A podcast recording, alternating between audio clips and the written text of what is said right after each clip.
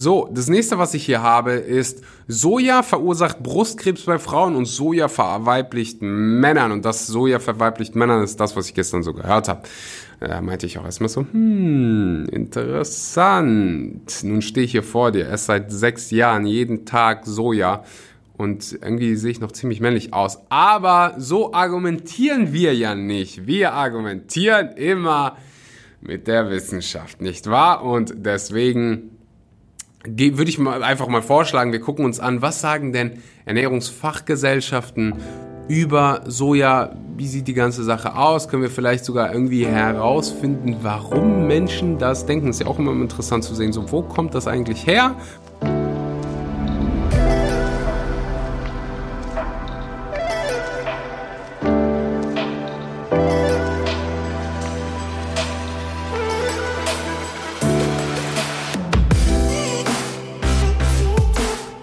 Wunderschönen guten Morgen, guten Mittag oder guten Abend und herzlich willkommen bei einer weiteren Episode Vegan, aber richtig. Vielen Dank, dass du heute mal wieder eingeschaltet hast und deine Zeit in das Wichtigste in deinem Leben investierst, nämlich deine eigene Gesundheit. Und über diese Gesundheit soll es heute auch mal wieder gehen. Montagmorgen, ich habe sehr, sehr gute Laune und ich erzähle euch gerade mal, wie ich zu der heutigen Episode über Soja inspiriert wurde.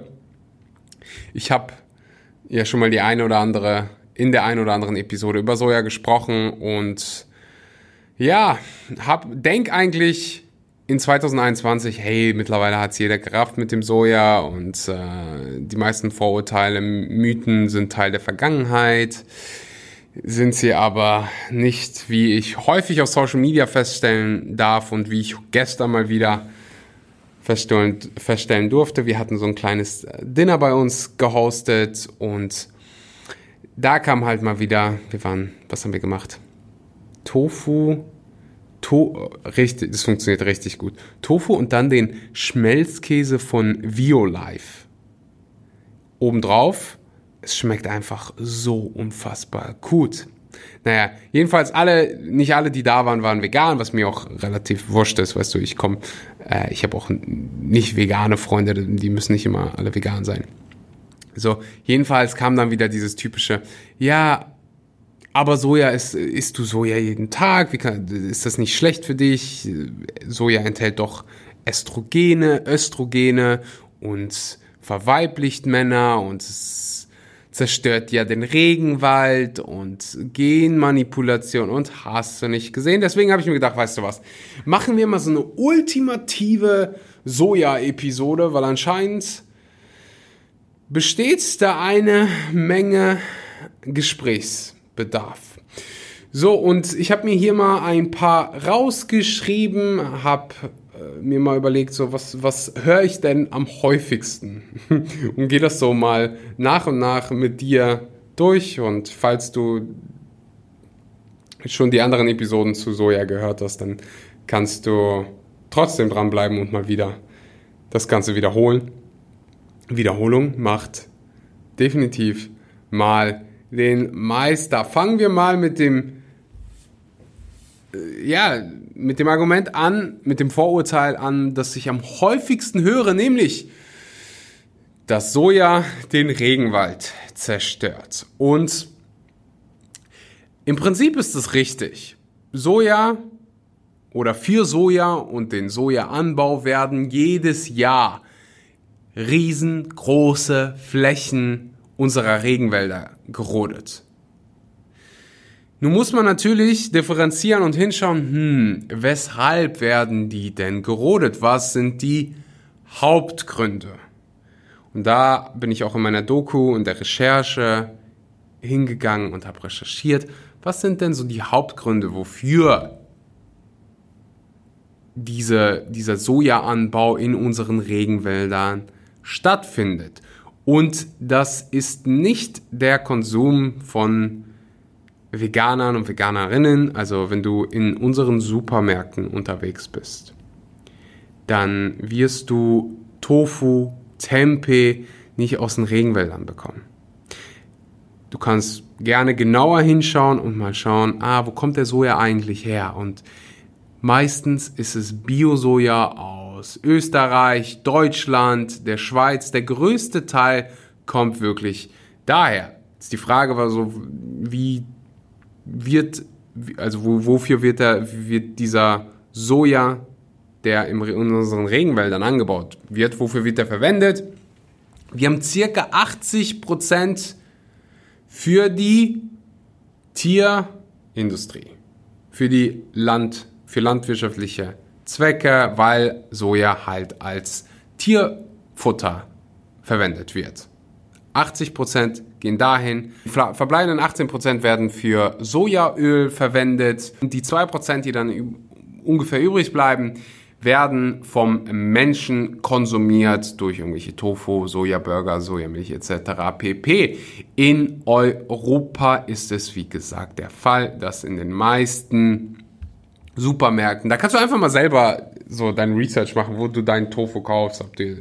Aber ich habe bis heute noch keinen Tofu, Tempeh oder sonst Sojajoghurt gesehen, der irgendwie aus Brasilien kommt. So, und wie du sicherlich weißt, gibt es in, in Europa jetzt nicht so viel Regenwald und gerade nicht in Deutschland, Österreich, der Schweiz. Aus Italien habe ich auch schon mal Sojaprodukte gesehen. Ähm, aber ja, wichtig ist, also was du dir merken kannst, hey, Soja ist ein Riesenproblem, aber nicht den Soja, den wir konsumieren, sondern das Soja, das wir an Tiere verfüttern.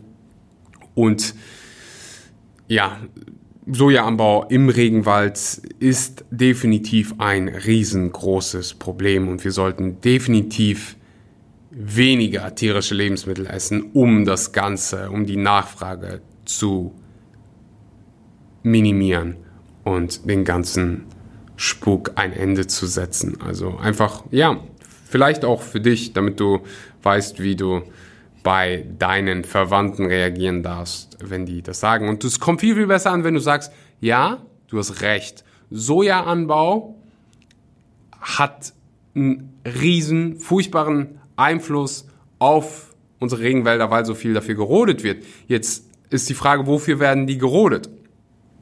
Und dann kann man halt sich einfach mal zusammen die Zahlen angucken. Ähm, ja. So, das nächste, was ich hier habe, ist Soja verursacht Brustkrebs bei Frauen und Soja verweiblicht Männern. Und das Soja verweiblicht Männern ist das, was ich gestern so gehört habe. Da meinte ich auch erstmal so, hm, interessant. Nun stehe ich hier vor dir, erst seit sechs Jahren, jeden Tag Soja. Und irgendwie sehe ich noch ziemlich männlich aus. Aber so argumentieren wir ja nicht. Wir argumentieren immer mit der Wissenschaft, nicht wahr? Und deswegen würde ich mal einfach mal vorschlagen, wir gucken uns an, was sagen denn Ernährungsfachgesellschaften über Soja, wie sieht die ganze Sache aus? Können wir vielleicht sogar irgendwie herausfinden, warum Menschen das denken? Ist ja auch immer interessant zu sehen, so wo kommt das eigentlich her? Wo kommt dieser Gedanke her, dass wir ja meinen, Soja würde irgendwas mit Östrogenen zu tun haben, die uns irgendwie verweiblichen.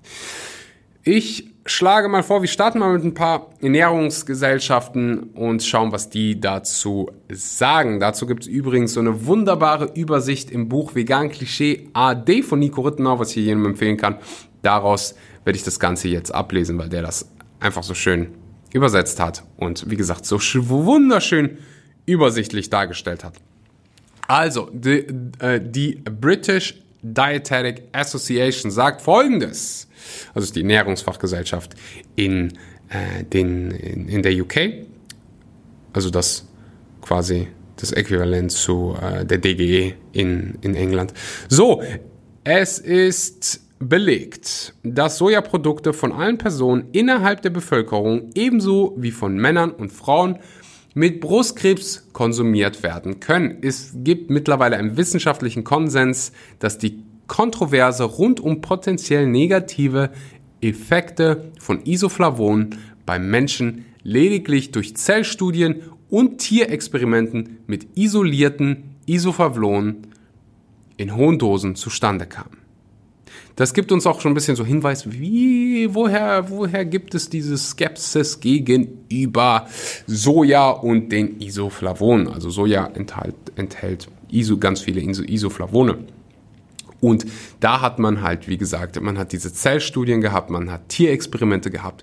Mittlerweile weiß man aber, dass man das so einfach nicht vergleichen kann mit dem menschlichen Organismus und vor allem Dingen nicht vergleichen kann mit Tofu. Also hohe Dosen von isolierten Isoflavonen kannst du nicht mit Soja, mit einem Stück Tofu vergleichen. Das ist so mittlerweile der wissenschaftliche Konsens. Dietitians of Canada, da sagen sie folgendes. Mehrere nationale Ernährungsrichtlinien, Ernährungsrichtlinien empfehlen den Konsum von Soja im Rahmen einer gesunden Ernährung. Die zwei Bereiche, in denen Soja positive Effekte zeigen konnte, waren in der Erhaltung der Herzgesundheit und der Brustkrebsprävention. Also sogar in der Prävention. So viel zu dem Thema, wenn, wenn Menschen irgendwie sagen, es verursacht Brustkrebsrisiko. Nein. Das Gegenteil ist der Fall. Es gibt zahlreiche Hinweise darauf, dass es präventiv fungiert. Also, dass du das Gegenteil quasi bewirkst gucken wir uns dann, wenn wir schon mal beim Krebs sind, ein paar Krebsgesellschaften an, was die sagen. Cancer Council Australia sagt das folgende. Das Cancer Council empfiehlt den Konsum von Sojaprodukten. Die Beweislage legt nahe, dass Sojaprodukte im Rahmen einer gesunden Ernährung in der Krebsprävention wirksam sein können. Dies steht in Übereinstimmung mit den Empfehlungen des Cancer Councils, einer Ernährung mit einem hohen Anteil pflanzlicher Lebensmittel zu folgen. Okay, eine hau ich hier noch raus, dann wird mir auch langsam langweilig, weil es sehr wiederholend ist. Was gucken? Ah, wir haben hier was Deutsches, das ist doch auch immer schön. Das Bundesinstitut für Risikobewertung wir und unsere Institute. Die Teilnehmer des Expertentreffens waren sich einig, dass die Aufnahme von Isoflavon im Rahmen einer normalen Sojakost beim üblichen Verzehr, bei üblichen Verzehrsmengen nach dem gegenwärtigen wissenschaftlichen Kenntnisstand als unbedenklich angesehen werden kann. So, damit hat sich im Prinzip meine ganze Episode hier schon, ver schon äh, erledigt. Das ja, ist das Gegenargument für so ziemlich viele der Mythen, die ich hier gerade genannt, hat, genannt habe. Soja begünstigt die Entstehung von Brustkrebs, ist damit, fällt damit ja schon mal weg. Testosteronspiegel wird gesenkt und verweiblicht Männern. Auch das wissen wir mittlerweile ist definitiv mal nicht der Fall. Dann gibt's auch, hörst noch ab und zu irgendwas über die Schilddrüsenfunktion etc. pp. Frage ist halt immer so, was ist der wissenschaftliche Konsens und was ist irgendwas, was sich so weiter erzählt hat durch Renate, die irgendwelche Sachen ähm, in irgendwelchen Magazin, Magazinen liest, weitererzählt hat. So, mittlerweile wissen wir halt einfach, Sojaprodukte sind safe, im Gegenteil, äh, nicht im Gegenteil, noch dazu, sie sind safe und gesund ich meine, ist eine Hülsenfrucht, ist jetzt nicht wirklich überraschend, dass die äh, gut für dich ist, gesund ist und du wirklich keinerlei Bedenken über Soja und deinen Sojakonsum haben musst, solange du nicht 99 Prozent deiner Kalorien durch Soja bekommst. Oder es sollte so, du kannst von allem zu viel haben, du kannst auch zu viel Wasser trinken und davon sterben, äh, daran sterben. So ist, du solltest dich ausgewogen ernähren ich nehme jetzt an, dass hier die wenigsten eh irgendwie isolierte Isoflavone essen oder 10 Kilo Tofu jeden Tag. So, dann würdest du wahrscheinlich Schwierigkeiten kriegen. Ähm, aber solange das Ganze in einem gesunden Rahmen ist und wirklich nicht exzess, ähm, ja, im Soja-Exzess quasi lebst, ist alles, ist alles gut und Dann schauen wir uns noch eine Sache an, nämlich dass Soja irgendwie Kindern schaden soll. Das werden wahrscheinlich Mütter oder auch Väter hören, die ihre Kinder vegan ernähren. Ähm, Soja Säuglingsanfangsnahrung wird so manchmal kritisiert, beziehungsweise Soja im Kindesalter allgemein. Diese Soja-Säuglingsnahrung ist seit etwa 100 Jahren im Einsatz seit, der, seit dem Beginn der Zugabe von Jod 1959 gibt es keine Hinweise mehr darauf, dass Soja Anfangsnahrung jener aus Kuhmilch unterlegen ist. Also Soja beinhaltet kein Jod. Irgendwann ist man hingegangen, hat gesagt, hey, wir brauchen auch Jod und wir geben hier einfach mal Jod dabei. Was ja auch Sinn macht. Ähnliches haben wir mit Jodsalz gemacht. Untersuchungen zeigen, dass sich Säuglinge mit Soja-Anfangsnahrung innerhalb des ersten Jahres Gleichentwicklung entwickeln und auch im Erwachsenenalter keine signifikanten Unterschiede in Größe, Intelligenz, Fruchtbarkeit und weiteren Parametern bestehen. So, rein theoretisch könnte man dann auch auf sojafreie Anfangsnahrung wechseln, aber es gibt nicht wirklich einen guten Grund dafür. Soja ist eine gesunde Hülsenfrucht, ist eine Hülsenfrucht. Also, wie gesagt, ist nicht wirklich überraschend, dass man mittlerweile weiß, dass es, ein, dass es gesund ist und man keinerlei Bedenken braucht. Ich fange mich schon an zu wiederholen, dann ist es immer ein gutes Zeichen dafür, die Episode zu beenden. Ich hoffe, das ist so, das war eine gute Wiederholung für alle, die so wie ich, mit dieser Thematik des häufigeren, des häufigeren Mal konfrontiert werden und für alle, die, die vielleicht noch so ein bisschen unsicher waren, es gibt so viele, die diesen Podcast hören, die noch nicht vegan sind. Du kannst Tofu, Tempeh, Sojaprodukte ohne Probleme essen. Ich hoffe, dir hat die Episode heute Mehrwert gebracht. Falls das der Fall war, dann lass es mich gerne auf Instagram wissen. Komm vorbei, Axel Schura. Zu diesem Podcast gibt es auch einen YouTube-Channel, der heißt Vegan, aber richtig. Einfach bei YouTube eingeben oder den Link unten in der Beschreibung anklicken. Wie immer sage ich danke an den Sponsor der heutigen Episode, nämlich VivoLife. Da kriege ich alle meine veganen Supplements her. Mit dem Code Axel kannst du da 10% sparen. Ob Vitamin B12, Vitamin D, Jod, Selen, kriegst du alles in dem veganen Multinährstoff, der übrigens auch von Nico Rittner konzipiert worden ist. Mit dem Code Axel kannst du da 10% sparen. Gibt's, da gibt es auch veganes Protein, alles, was dein Herz begehrt. Den Link unten in der Beschreibung anklicken. Ich bedanke mich für deine Aufmerksamkeit, sage einen wunderbaren guten Morgen, guten Mittag oder guten Abend und bis zum nächsten Mal.